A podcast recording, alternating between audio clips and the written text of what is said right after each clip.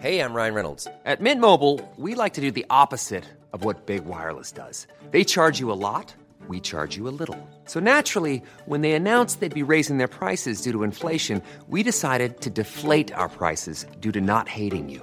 That's right. We're cutting the price of Mint Unlimited from $30 a month to just $15 a month. Give it a try at mintmobile.com slash switch. $45 upfront for three months plus taxes and fees. Promo rate for new customers for limited time. Unlimited more than 40 gigabytes per month. Slows. Full terms at mintmobile.com.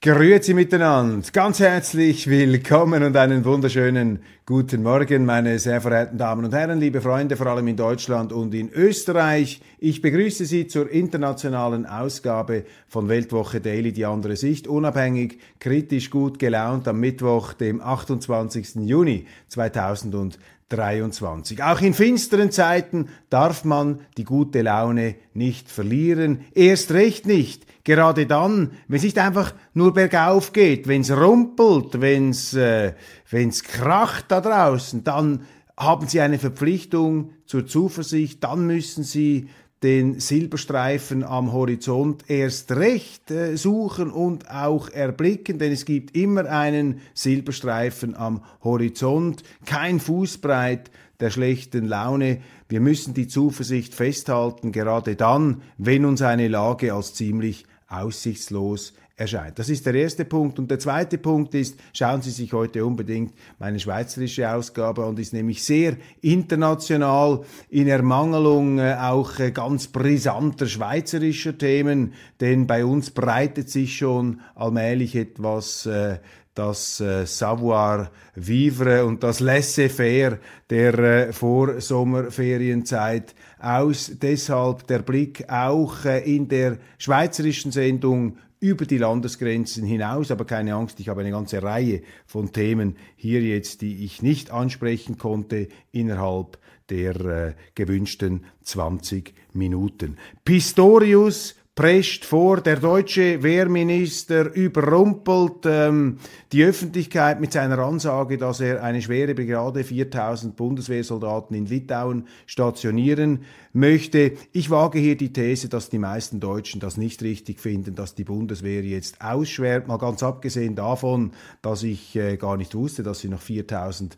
kampffähige Soldaten unter Waffen haben, die man einfach so äh, abdetachieren äh, kann. Das ist ja die äh, Leistung in Anführungszeichen von Ursula von der Leyen und ihren Vorgängern, unter anderem auch äh, Karl Theodor zu Gutenberg, die alles daran gesetzt haben, die Bundeswehr abzufracken. Man hat damals gelacht, als Donald Trump die Europäer aufgefordert hat, mehr Geld in die Rüstung zu investieren. Hochmütig hat man da auf den Cowboy mit den blonden Haaren ähm, herabgeschaut. Dabei hatte Trump völlig recht. Nun also 4000 Bundeswehrsoldaten in Litauen. Das ist ähm, die ähm, Eigenmacht der Politik. Und da sehen Sie jetzt eben den Unterschied zur Schweiz. In der Schweiz wäre so etwas unmöglich. Da kann nicht einfach ein Minister irgendetwas entscheiden. Da braucht es eine Abstimmung, unter Umständen eine Volksabstimmung. Unsere Politiker versuchen sich auch immer wieder aus dem Käfig der Neutralität und aus dem Käfig der direkten Demokratie herauszuwinden, um besser und mehr gestalten zu können.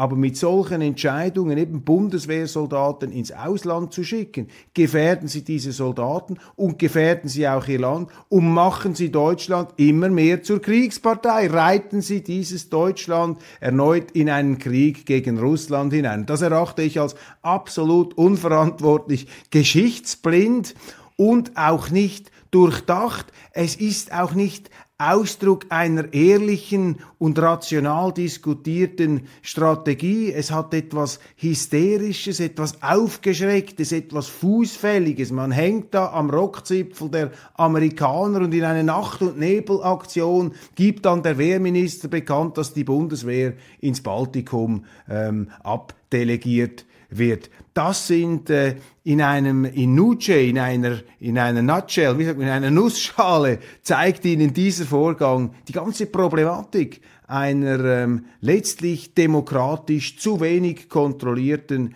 Außenpolitik der unkalkulierbaren Risiken. USA will chinesische Schuhfirma verbieten. Eine neue Kampfzone eröffnet sich da um die High Heels aus China. Entbrennt in Amerika ein, ein Kreuzzug, ein heiliger Krieg. Es gibt eine offensichtlich sehr erfolgreiche chinesische Schuhfirma, Schein, Übrigens, äh, Klammer auf, die Chinesen rollen jetzt den russischen Markt auf mit ihren Autos. Die Chinesen haben im Windschatten noch gar nicht erkannt hier in der Öffentlichkeit eine unglaublich äh, potente Autoindustrie entwickelt mit äh, auch hochklassigen, Rolls-Royce-artigen Luxuskarossen. Und aufgrund der Sanktionen gegen Russland kommen jetzt natürlich in die Bresche, springen die Chinesen und rollen da den Automarkt auf. Mit dem Ziel natürlich in Europa Zu landen. Und da müssen die Deutschen aufpassen. Sie machen ja ihre eigene Autoindustrie sowieso kaputt, legen sie auf den Opferaltar da dieses grünen Irrsinns, um dann äh, verwundert festzustellen, irgendwie wann, wie konnten wir nur so blöd sein, diese Perle, dieses Juwel, diesen unglaublichen Schatz unserer Industrie, unserer Nachkriegsindustrie, hier einfach so mir nichts, dir nichts zu verschrotten, aber egal, das ist das Problem, das die Deutschen lösen müssen. Die Chinesen kommen da und sie haben auch eine offensichtlich erfolgreiche Schuhfirma namens Schein und da wollen die Amerikaner jetzt drauf los. Sie behaupten, äh, da würden Daten gesammelt, die die nationale Sicherheit der Amerikaner bedrohen. Es gibt ein Buch, meine Damen und Herren, von Richard Hofstadter. Ist ein berühmter linksliberaler Historiker, der lebt schon lange nicht mehr. Der hat einen Klassiker geschrieben, immer wieder und oft zitiert. Und dieser Klassiker heißt The Paranoid Style in American Politics, der paranoide Stil in der amerikanischen Politik. Und wenn Sie mich fragen, ist dieser heilige Krieg gegen die chinesische Schuhfirma genau Ausdruck eben dieser politischen Paranoia der Amerikaner. Die Amerikaner haben eine Art von institutionalisiertem Verfolgungswahn, Dr. Strangelove, Stanley Kubrick, Sie erinnern sich, äh, der äh, Film, die berühmte Satire auf den Kalten Krieg, der amerikanische General äh, Jack D. Ripper mit einer Zigarre im Mund, die so lang ist wie eine Langstreckenrakete. Er stößt da zwischen zusammengebissenen Zähnen hervor. Die Russen, sie wollen uns an die Körpersäfte. Mein Eindruck, die Amerikaner haben noch relativ schnell das Gefühl, dass ihnen die anderen an die Körpersäfte wollen, zum Beispiel eine chinesische Schuhfirma und dann sind sie mitleidlos, dann gehen sie voll ähm, darauf. Und das ist natürlich auch der Grund dafür, warum die Amerikaner so erfolgreich sind. Ich meine, die Amerikaner sehen sich vor allem, und sind sie auch, als Idealisten, als Demokraten, die einen wunderbaren, einen großartigen, natürlich in der Wirklichkeit nicht perfekten Rechtsstaat errichtet haben, aber im, in der Theorie, auf dem Papier natürlich ein vorbildliches, institutionelles Gemeinwesen, eine äh, wunderbare Republik, da gibt es nichts zu wollen, wenn auch die Umsetzung nicht ähm, klappt. Natürlich. Aber auf der anderen Seite sind die Amerikaner natürlich auch von einer ganz großen Rücksichtslosigkeit und Brutalität, wenn sie ihre Ziele und ihre Interessen bedroht sehen. Und da tobt ja auch ein Krieg um Amerikas Seele im Moment. Es gibt die auf der republikanischen Seite, aber nicht alle, die sagen, wir sind eine Republik, wir müssen uns zurücknehmen. Das war Donald Trump, der gesagt hat, hört auf mit diesen unsinnigen Kriegen. Dann gibt's aber auch die Neocons, die in jedem Konflikt die Chance zu einem heiligen Krieg sehen und am Schluss eben auch auf eine chinesische Schuhfirma losgehen. Ich bedauere das, denn für mich waren die Amerikaner immer auch die Champions des Freihandels, äh, des Liberalismus. Und heute lese ich in der Neuen Zürcher Zeitung, dass der chinesische Ministerpräsident an einem World Economic Forum in Asien gesagt haben soll, dass äh, wir mehr Globalisierung brauchen. Und die Chinesen warnen davor, diese Paranoia-Strategie, diese Paranoia-Politik der Entkoppelung, des De-Risking voranzutreiben, dieser Rückzug auf die Scholle, der jetzt im Westen gepredigt wird, auf die westliche Scholle. Und wehe, wehe, äh, sie halten sich nicht exklusiv auf dieser Scholle ein. Diese Selbsteinkerkerung des Westens, diese Selbst Verstümmelung, diese antiglobalisierungsmäßige, die wird die Welt natürlich ärmer machen und auch weniger friedlich. Und umso mehr äh, ist es ein verstörendes, aber irgendwie eben auch äh, hoffnungsstiftendes Signal, wenn jetzt äh, von ungewohnter Seite, nämlich von chinesischer Seite, von kommunistischer Seite, das sind ja offiziell immer noch Kommunisten, der Ruf nach mehr Freihandel und nach mehr Globalisierung ertönt. Da sind die Medien natürlich dagegen, weil es ist der falsche Absender. Diesen Vorbehalt habe ich nicht. Man muss den Absender schon immer auch in Rechnung stellen. Aber ich finde es positiv, dass die Chinesen sich für den Freihandel einsetzen. Und wenn die Chinesen die verlässlicheren ähm, Sendboten und Herolde des Freihandels sind, ja, dann müssen wir mit den Chinesen zusammenarbeiten. Nächstes Thema, Türkei als Bollwerk gegen den Westen. Erdogan bleibt interessant. Und bleiben Sie da auch etwas misstrauisch gegenüber den landläufigen Schlagzeilen. Dieser türkische Staatspräsident immer wieder totgesagt, eben auch verhöhnt bei uns im Westen, betreibt eine ähm, faszinierende, ich sage jetzt das einfach mal wertneutral, sozusagen mit dem Blick des Forschers, eine faszinierende Schaukelpolitik zwischen West und Ost. Und ich gebe Erdogan ähm, viel Kredit äh, dafür, dass er diese, Ukraine, diese, Ukraine, diese Türkei, ein schwieriges Land, etwas neu balanciert hat. Here's a cool fact. A crocodile can't stick out its tongue. Another cool fact, you can get short-term health insurance for a month or just under a year in some states. United Healthcare short term insurance plans are designed for people who are between jobs, coming off their parents' plan, or turning a side hustle into a full time gig. Underwritten by Golden Rule Insurance Company, they offer flexible, budget friendly coverage with access to a nationwide network of doctors and hospitals. Get more cool facts about United Healthcare short term plans at uh1.com. I'm Sandra, and I'm just the professional your small business was looking for. But you didn't hire me because you didn't use LinkedIn jobs. LinkedIn has professionals you can't find anywhere else, including those who aren't actively looking for a new job but might be open to the perfect role, like me. In a given month, over 70% of LinkedIn users don't visit other leading job sites. So if you're not looking on LinkedIn, you'll miss out on great candidates like Sandra. Start hiring professionals like a professional. Post your free job on linkedin.com/people today. Auf dem Erbe von Atatürk. Atatürk war ja der Mann, der äh, aus der Niederlage äh, des Osmanischen Reichs eine modernisierte Türkei geschaffen hat, eine unglaubliche Kraftleistung, ein Kraftakt. Er hat die Türkei säkularisiert, hat versucht, hier den Islam nicht auszutreiben, aber äh, zurückzudrängen. Aber das ist äh, schwierig, das geht eben nicht. Da war er äh, beseelt auch vielleicht vom technokratischen Allmachtsglaube des 20. Jahrhunderts. Und Erdogan, der von der religiöseren Seite herkommt, wobei ich ihn für einen Pragmatiker halte, für einen autoritären Pragmatiker, für einen sultanesken Pragmatiker.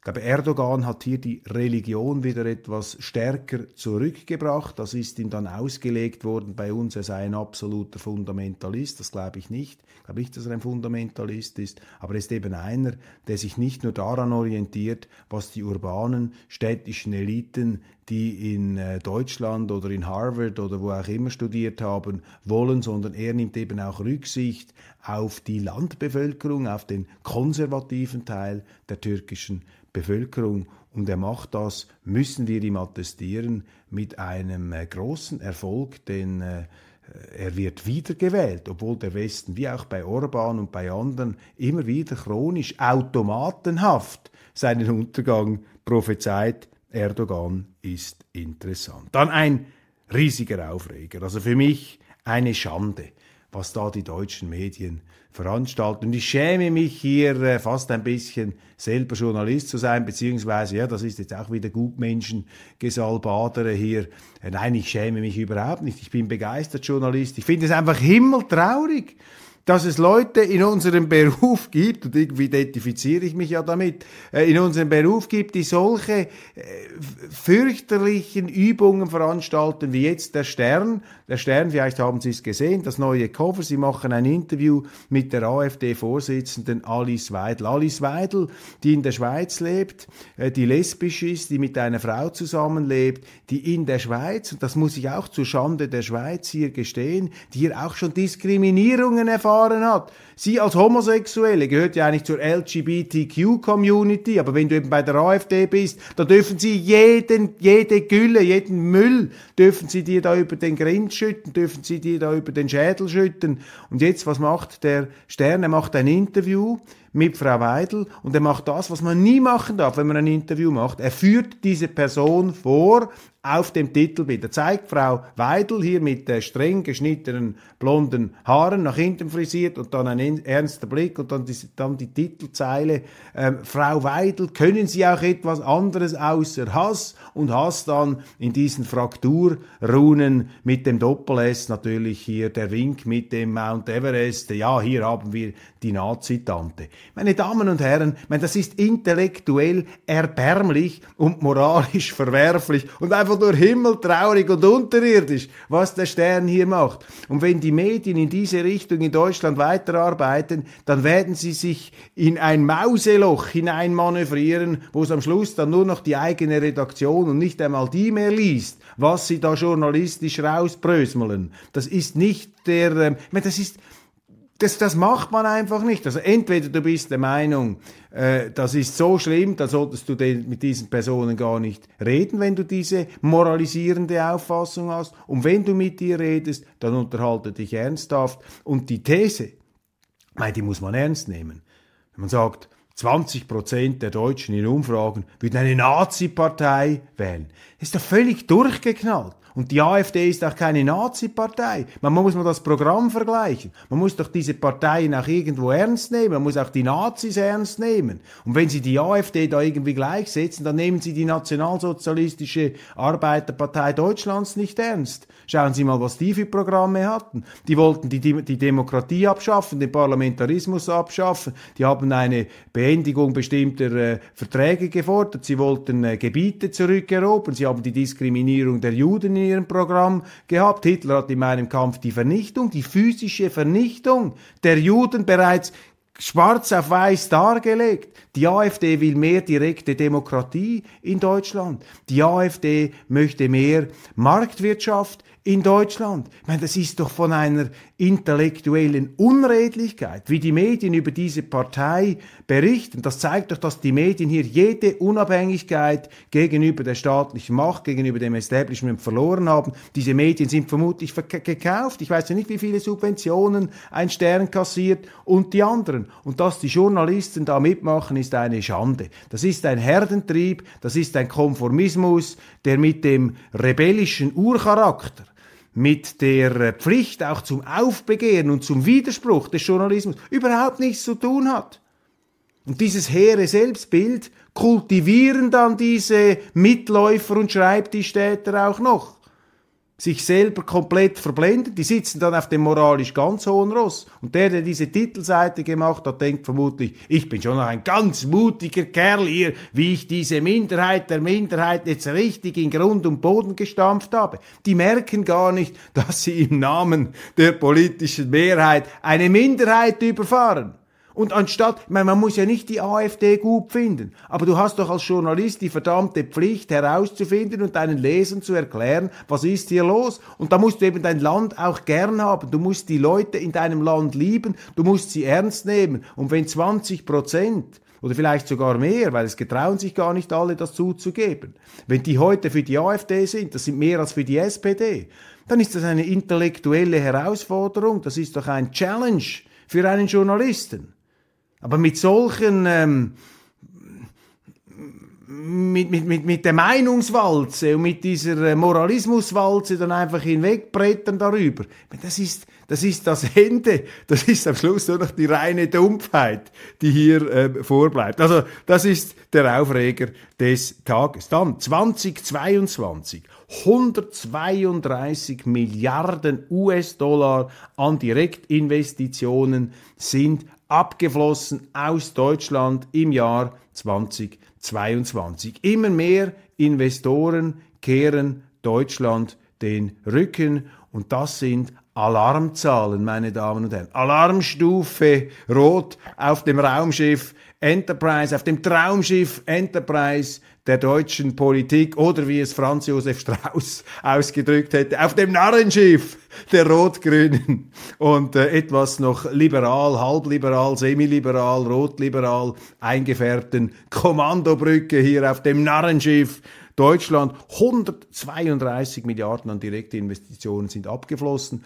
Und ich könnte mir vorstellen, dass das natürlich eine enorme Verunsicherung auslöst, auch eine Ängstlichkeit in Deutschland, der Verlust äh, des Arbeitsplatzes droht und bei einer gleichzeitigen Verketzerung der öffentlichen Meinung und Versteinerung der öffentlichen Stimmung, sodass sich natürlich immer weniger Menschen getrauen, ihre Meinung zu sagen, weil sie vielleicht auch zu Recht befürchten, dass sie dann, falls sie mal ihren jetzigen Job verlieren sollten, keinen neuen Job finden sollten, weil die Intoleranz da wieder auf dem Vormarsch ist und eben auch geschürt wird von den Medien. Und das ist auch eine Schande, denn die Medien sollten die Vorkämpfer der Toleranz und der Meinungsvielfalt sein und die sollten sich eben nicht gemein machen mit diesen Strömungen der militanten Intoleranz. Und ganz ähm, vorne dabei bei diesen äh, Meinungsgenerälen und Meinungseinpeitschern, bei diesen Schießschartengesichtern ist die deutsche Presseagentur DPA. Das ist sozusagen das Zentralorgan der Meinungseinfalt,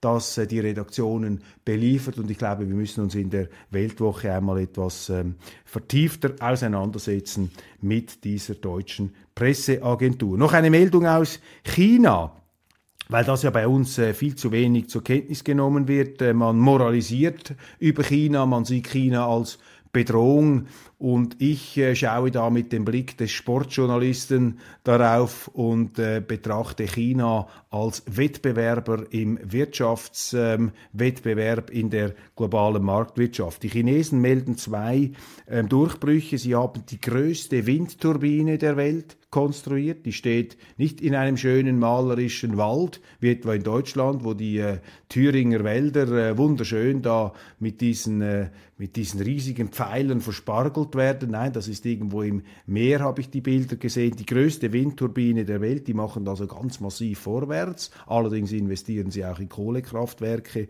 und anderes. Und dann haben sie auch einen Durchbruch bei den Drohnenschiffen, bei den unbemannten Schiffen erzielt. Also technologisch geht es da bergauf. Wir haben in der heutigen Sendung schon gelernt, auch im Automobilsektor sind sie dabei und eben neuerdings auch bei den Luxusschuhen. Dort allerdings hat jetzt das Pentagon sich den High Heels angenommen. Macron auf CNN. Ich habe keine müde Zeile gelesen darüber heute in den deutschen Medien. Macron auf CNN. Er plädiert für mehr strategische Autonomie Europas.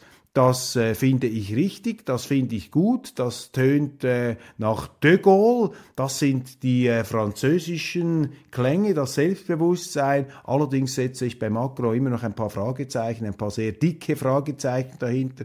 Denn Macron ist für mich ein äh, schauspielerhafter Politiker, ein Ankündigungsweltmeister, nicht nur ein Ankündigungsweltmeister, da möchte ich ihm nicht Unrecht tun, er setzt auch Dinge durch, manchmal sehr autoritär und äh, man muss aber bei ihm immer äh, das in Betracht ziehen, dass er etwas für die Galerie spielt. Die Franzosen halten sich ja äh, mit Tolstoi gesprochen, Krieg und Frieden, äh, ähm, für unwiderstehlich, sowohl geistig wie körperlich für Männer und Frauen. Darauf beruht ihr Selbstvertrauen und insofern ist ähm, Macron ein typischer Franzose, also mehr strategische Autonomie. Das wäre wünschbar, das wäre richtig meines Erachtens. Mal sehen, ob er es durchsetzen kann. Und der zweite wichtigste oder der zweite wichtige Befund lautet mehr Geld für die dritte Welt um die Migrationsströme zu bekämpfen. Da bin ich eher skeptisch. Noch mehr Geld in die dritte Welt hineinpumpen. Wir haben schon Milliarden hineingepumpt und das hat einfach dazu geführt, dass wir immer noch mehr Migration bekommen. Ich glaube, wir müssten die Kraft haben, Afrika sich selber zu überlassen. Das klingt jetzt hart, ähm, aber äh, ist es nicht, denn das ist auch der Respekt vor der Eigenverantwortung einer anderen Zivilisation und die Anmaßung, dass wir hier das Schicksal eines ganzen Kontinents in unsere Hände nehmen sollten, das ist eine Überforderung. Wir sind ja zum Teil schon damit überfordert, den Verkehr in unseren Innenstädten ähm, einigermaßen pfleglich zu organisieren. Großes Interview mit Viktor Orban, ebenfalls erwähnenswert. Er ist gegen den Asylpakt der Europäischen Union und sagt, wir wollen in Ungarn keine Migranten, die unsere Werte ablehnen. Erstens, und wir wollen auch keine Vermischung von Migranten und Gastarbeitern, wie das zum Beispiel in Deutschland der Fall ist. Da hat er recht. Einer der ganz großen Missstände im Asylwesen ist die Vermischung der einzelnen Flüchtlingskategorien. Da ist, ist äh, Orban dagegen. Und zweitens warnt Orban davor, Putin als geschwächt zu bezeichnen. Darüber spreche ich etwas ausführlicher in der Schweizer Ausgabe. Ich würde das ebenfalls äh, unterschreiben, würde sagen, ja, das ist natürlich das Dümmste, wenn sie jetzt übermütig werden. Und zweitens sagt er auch äh, sehr bodenständig Orban, er bezeichnet ihn auch nicht als Kriegstreiber oder als Kriegsverbrecher, weil das sei völlig unproduktiv ähm, und, und, und kontraproduktiv, wenn man dann mit den Russen und allenfalls mit Putin wieder einen Frieden verhandeln wolle. Also Orban so etwas wie der letzte Realist in Europa.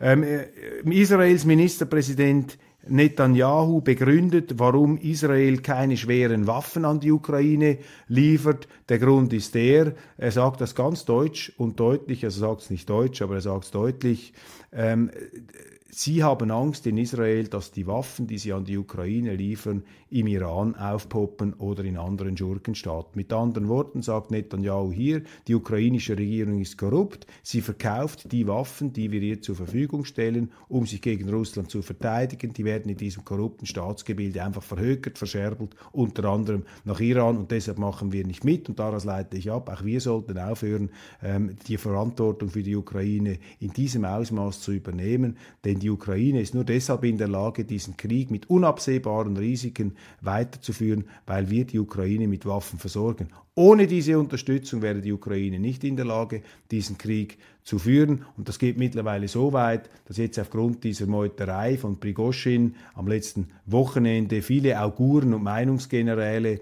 in Europa der Auffassung sind, man müsse jetzt Putin endgültig vom Thron stoßen. Davor kann ich nur warnen. Das ist brandgefährlich. Ich meine, dann öffnet man eine Pandora-Büchse. Wir werden in der nächsten Weltwoche eine Geschichte darüber haben, äh, was es an blutigen Aufständen schon gegeben hat und was daraus alles hervorgesprungen ist. Übrigens der weißrussische Präsident, ein Stabilokrat, wie ich es äh, nenne, äh, ein Stabilokrat, Lukaschenko, ähm, hat gesagt, finde, muss man auch ernst nehmen, die Welt stehe einem Weltkrieg so nahe wie schon lange nicht mehr. Und der Name jenes thüringischen Verfassungsschutzpräsidenten, der den deutschen Wähler beleidigt und sagt 20 Prozent brauner Bodensatz. Also so jemand müsste man fristlos entlassen. Der hat also nicht das Steuergeld des deutschen Volkes verdient. Ein Verfassungsschützer Stefan Kramer, dieser Verfassungsschutz, meine Damen und Herren, ist eine Bedrohung für die Demokratie und die Verfassung der Bundesrepublik Deutschland. So, jetzt sind wir am Ende der heutigen Sendung. Ganz herzlichen Dank für die Aufmerksamkeit. Immer wieder eine Freude, hier dabei zu sein. Ich muss mir auch selber ja immer wieder ein Bild machen und meine Verbindungslinien zur Wirklichkeit überprüfen. Ganz, ganz herzlichen Dank, dass Sie in steigender Zahl dabei sind. Ich habe gesehen, 160.000 YouTube-Abonnenten haben wir jetzt. Wir schreiten voran, wir machen weiter. Und ich versuche hier die Intensität ähm, hochzuhalten und auch die Zuversicht, äh, das Flämmchen immer wieder schön da wärmend äh, ähm, aufrechtzuerhalten äh, als Prometheus des Flatter- und des Flimmerbildschirms, Ihr täglicher Begleiter, Ihre geistige Frühgymnastik am Morgen. Machen Sie es gut, ich freue mich schon auf morgen Donnerstag, da kann ich Ihnen dann die neue faszinierende, pulsierende und enorm vielfältige, spannungsreiche, kontrastreiche Ausgabe der gedruckten Weltwoche vorstellen. Schönen Tag.